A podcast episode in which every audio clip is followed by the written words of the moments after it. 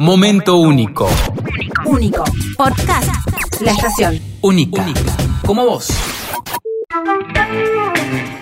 Oh, hola, qué alegría. Aquí estamos de nuevo en este espacio reservado a las tradiciones, a nuestra manera de hablar, a los relatos, leyendas que fuimos heredando de nuestros ancestros. Y vamos a comenzar con el juego que hacemos con las palabritas del idioma norteño, una definición para que ustedes nos digan cómo utilizamos o qué término usamos acá para referirnos a esa definición. ¿Cómo le decimos a una persona que tiene mucha, mucha, pero demasiada suerte? Es un término que empieza con H decimos los ocho. No, no, no, no. Yo no lo voy a decir. Me tengo que aguantar como hago siempre para que ustedes en familia deduzcan a ver en cada casa quién es el que más sabe del idioma salteño, el idioma norteño. Persona con muchísima suerte, los. Y empieza con H. Mientras tanto, vamos a una leyenda que nos llega desde el norte provincial. Allí están los aborígenes de la nación chiriguana. Los chiriguanos tienen una leyenda que explica el origen de su pueblo y es la siguiente. Los chiriguanos son una gran nación aborigen de América. Ellos tenían una vieja leyenda que explicaba el origen de su pueblo. Resulta que, en los principios del mundo, el buen dios Tumpaete fue el creador del universo y estaba todo el tiempo enfrentando a Aguaratumpa, el dios del odio y la maldad. Tumpaete creó a los seres humanos, pero Aguaratumpa decidió destruirlos para provocar el peor de los dolores a su enemigo. Un día salió del infierno y provocó una intensa lluvia que dio inicio a un terrible diluvio universal. La tierra se inundó y la gente comenzó a morir ahogada. El buen Tumpaete no pudo parar esa tormenta. Como un último recurso de salvación, les pidió a los humanos que buscaran dos canastas flotantes. En una de esas canastas deberían poner a un niño y en la otra a una niña para que flotaran sobre la inundación. Esos chicos tendrían que ser valientes y saber pescar para poder sobrevivir hasta que pararan las lluvias y cesaran las inundaciones. Los nativos cumplieron el encargo. A la vez, Tumpaete rescató unas brasas que habían quedado en los restos de una fogata y fue hacia la cuevita de un sapo muy grande llamado Cururú. El dios entró a esa cueva, abrió los labios del sapo y metió las brasas en su boca.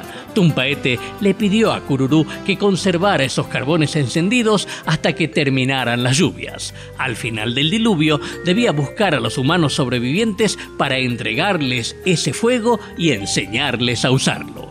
Años después, las aguas comenzaron a bajar. Fue entonces cuando el sapo llevó las brasas en su boca y salió en búsqueda de algún ser humano. Cururú escuchó voces y sonidos extraños, miró entre unos arbustos y con gran alegría encontró a una pareja de jóvenes comiendo pescados crudos a la orilla del río. Sin dudas, eran los chicos de aquellas dos canatas flotantes que habían podido salvarse a pesar del diluvio. El sapo se paró frente a ellos, abrió su boca y escupió los carbones ardientes. La muchacha reconoció esas brasas y recordó las fogatas que compartía por las noches con sus padres. Todos juntos hicieron un gran fogón y desde ese día pudieron cocinar los pescados y otros alimentos del monte.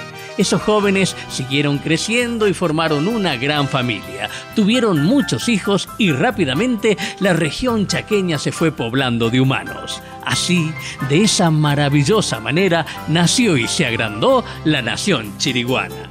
Con el paso de los años, los chiriguanos se convirtieron en un pueblo enorme y extraordinario. Nombraron a los sapos guardianes del fuego y los adoraron por siempre como animales sagrados.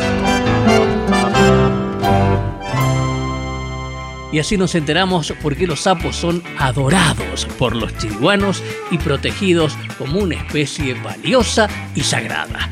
Es un relato que está completito con todos los detalles en el libro Duende Amigo 11. ¿Todavía no lo tenés? ¿Es el único que te falta para completar la colección? Bueno, lo podés conseguir y tener todas las leyendas del norte argentino.